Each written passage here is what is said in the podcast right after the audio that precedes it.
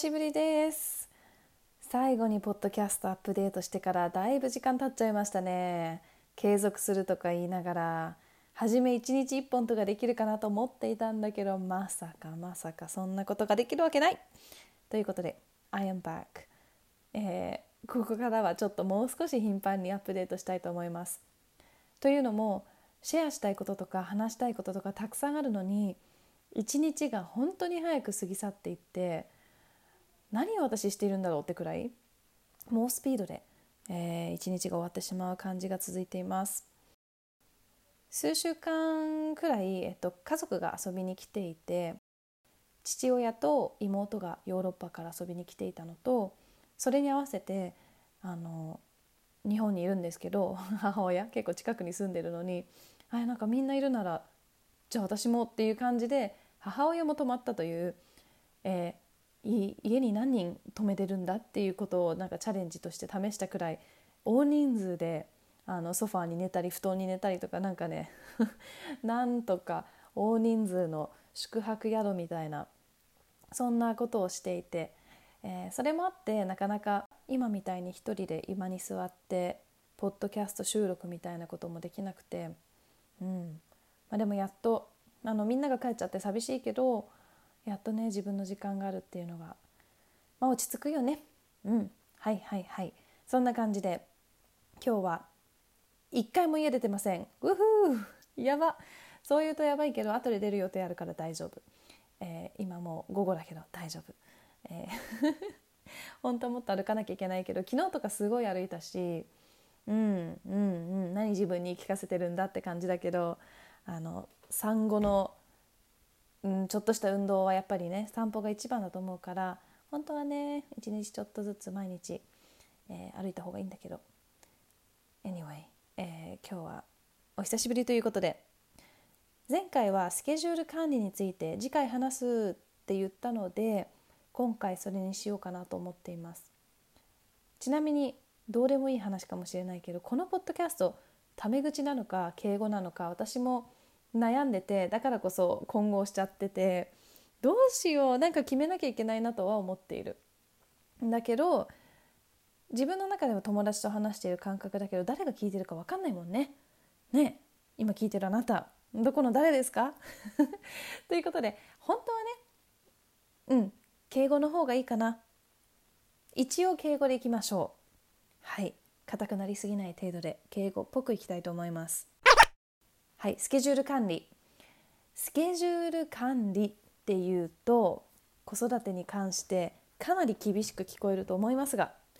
子どものスケジュールを変えるっていう意味での管理というよりは私の場合はスケジュールを見ていく観察していくという感じで使っている言葉です。そもそも興味を持ち始めた理由というのが年齢トレーニング。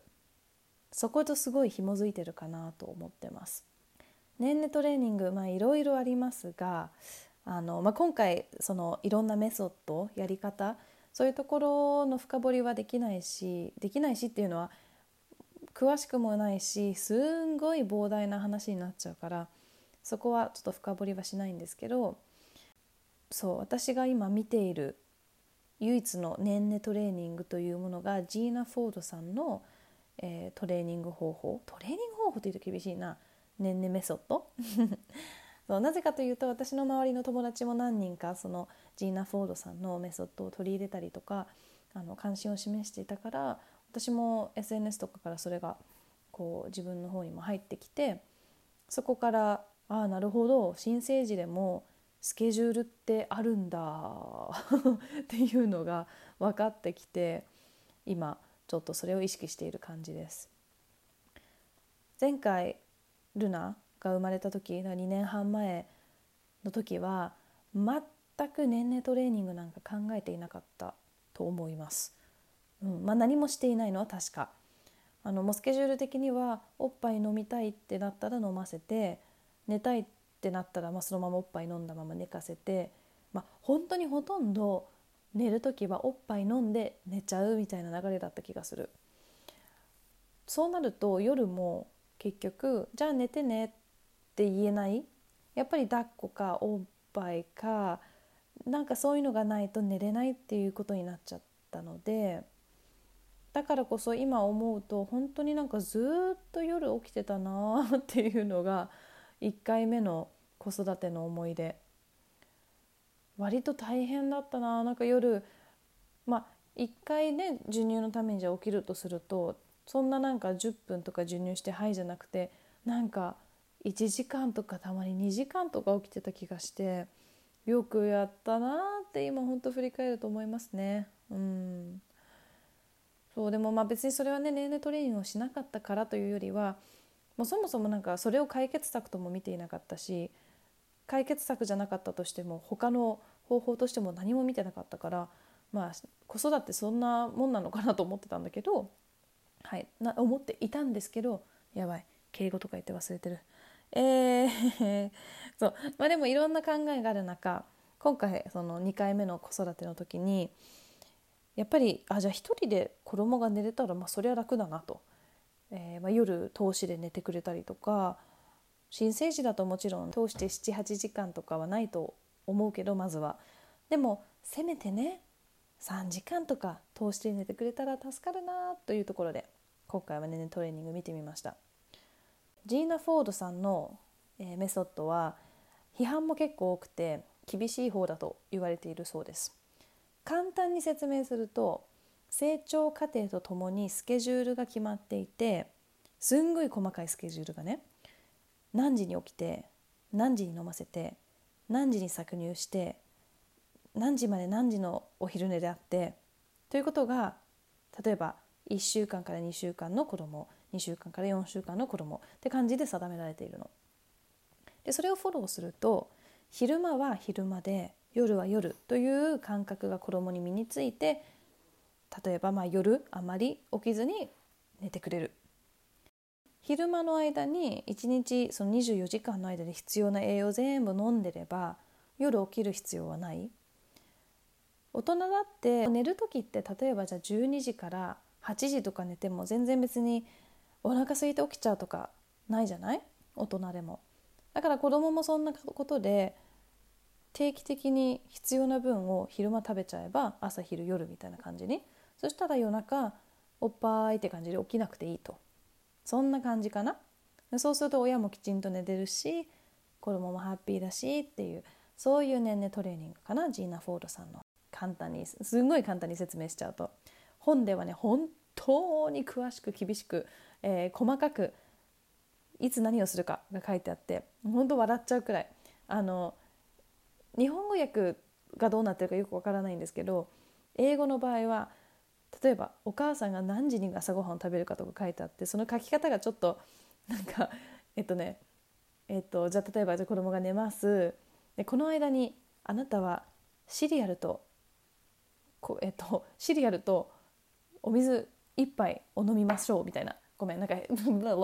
喋れなかったけど。そうなんかすごい細かく書いてあって。まあまあこれきちんとフォローしちゃうとなかなか普通の生活できないなっていうのも思いますしそれに例えばもう初めの1週間とかでまずこっちの左のおっぱいで、えー、25分飲ませてからみたいに書いてあってえ25分みたいな。私の娘5分で寝ちゃうんですけどっていう。で私はそれが当たり前だと思ってて新生児とかってそんな25分もおっぱい飲めるわけないでしょっていうあの、はい、もうそういうところで無理だったので 全然あの厳しく自分はフォローしてはいないですこの年齢トレーニングただしただしすごいのがこのメソッドをフォローしていなくても結構ノラのスケジュール自体がこの本が言ってるスケジュールと一致していたの。あれちょうど2時間昼寝したなとかあ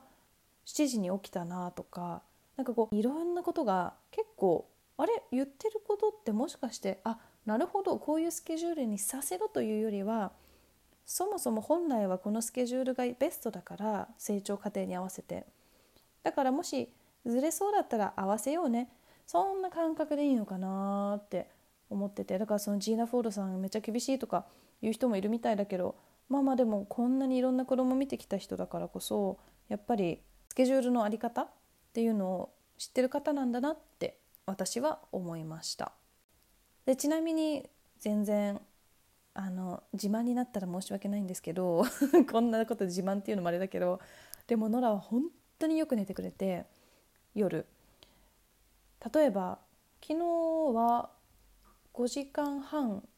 かな、えー、真夜中くらいから5時半まで寝てくれて私もそれくらいね真夜中くらいに本当だったら寝るから5時間半通しで寝れるっていうのはもうもう最高。私どうせショートスリーパー系だから6時間くらい寝れば大体大丈夫だしあのもう全然申し分ないというか、うん、大体短くても3時間でまた3時間寝てくれたりするしだいぶルナの時とは違う感じだね。でスケジュール管理はいスケジュール管理もう一つキーポイントがどうやってじゃあそれをトラッキングするかですよね。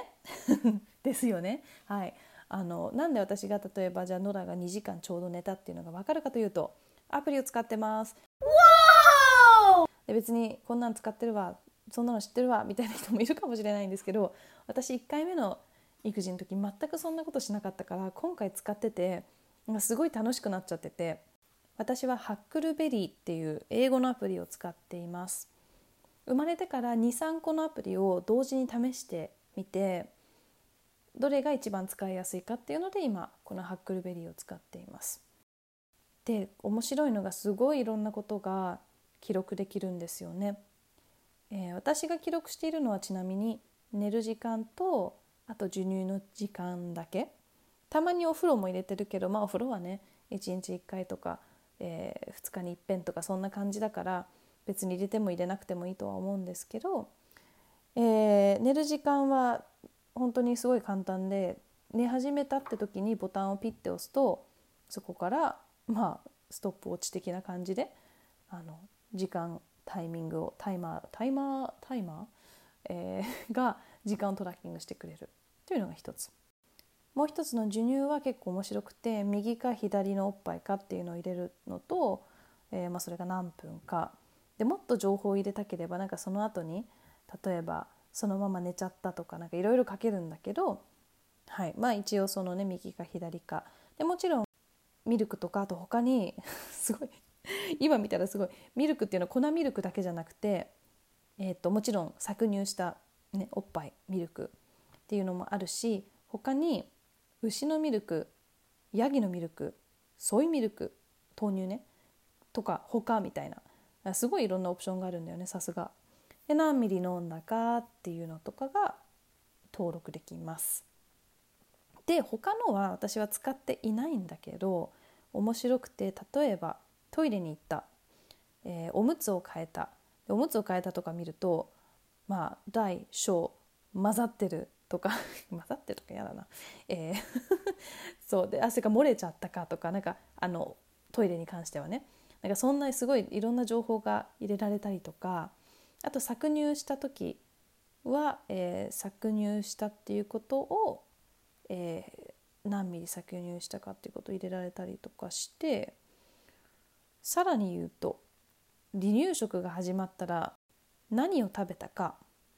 じゃちょっといくね。アボカドバナナアップルとかいろいろこうオプションがあって自分でも追加できるんですけどじゃあアボカドいきます。NEXT アボカド好きだったか嫌いだったかアレルギーだったかも書けたり何グラム食べたかもできるし写真も追加できるしでもさこんなに詳細に書けるかっていうノラちゃん泣かないで。子育てしてる中で忙しいのにこんなに離乳食の詳細書ける？いやほんとすごい細かいじゃない？なんかブルーベリー何個とかさそんなの書けないでしょう。てか書いても意味なくない？とか私は思っちゃうんだけどどうなんだろうまあちゃんとねこまめにトラッキングする人はこういうのもいかがでしょうかというところなんですが私はもう寝る時間と,、えーと、授乳の時間を入れるだけでもあやばい忘れちゃったとかあるしちょっとねもうこれ以上の情報はいらないかなって個人的には思ってます。けど入れるとやっぱ楽しいのが一日の、えっと、スケジュールみたいのが例えば7時から、えー、夜の、まあ、真夜中とかバーってカレンダーみたいに見れてそこでいつ寝たいつ起きてたいつおっぱいみたいのが見れるので私がこれどういう感じで見ているかというとあじゃあ今朝例えばすでに2時間寝ました。とかね。2時間寝たからああじゃあこの後の昼寝はこれくらいの時間かなっていうのが推測できたりとか。あとは1週間の単位でも見れるからあなんかこう感覚として今まで例えば夜自分寝れてるなとか思っていたりとかあなんかあれさっきおっぱいやったっけとかなんかそういうこう自分の頭でふやーっとあった記憶だけじゃなくてちゃんと見れるっていうのが楽しい。例えば1週間ビューみたいなスケジュールのこうカレンダービューみたいのにすると確かに夜は寝てくれてるっていうのが確認できたりとか色でこう分けられてるから。だからこのハックルベリー、えっと、HUCKLE ベリーそうこのアプリ結構おすすめで。すただ英語だけだと思うので、うん、日本語の他のもっともっといいあのアプリもあると思います。今日のテーマのスケジュール管理。あのやっぱり私はスケジュールとかそういうこうちょっとコントロールするみたいのが向いてるなっていうわけですごい楽しんでるんですけど全然やらなくていいことだと思うしもっとねフリーになんかフリーレンジに こう、うん、時の流れとともに子育てをするっていう方もいるしそれが合ってる方はどうぞもちろんそちらでそうやってください。うん、私はただ新生児といる生活ってそもそもコントロールも何もねもうないじゃない？もう子供が決めるっていうかその子供の流れに合わせなきゃいけないからその中で少しでもちょっとコントロールをしているとかこう先が見えるかもっていうなんかその気持ちを持つためにこういうアプリを使うっていうのが自分にはすごく合っているっていう感じがしています。ポッドキャストのエピソード15分だけって言ってたからそろそろ終わりにしないといけないです。皆さんお忙しい中聞いてくださってありがとうございます。それではまた次回。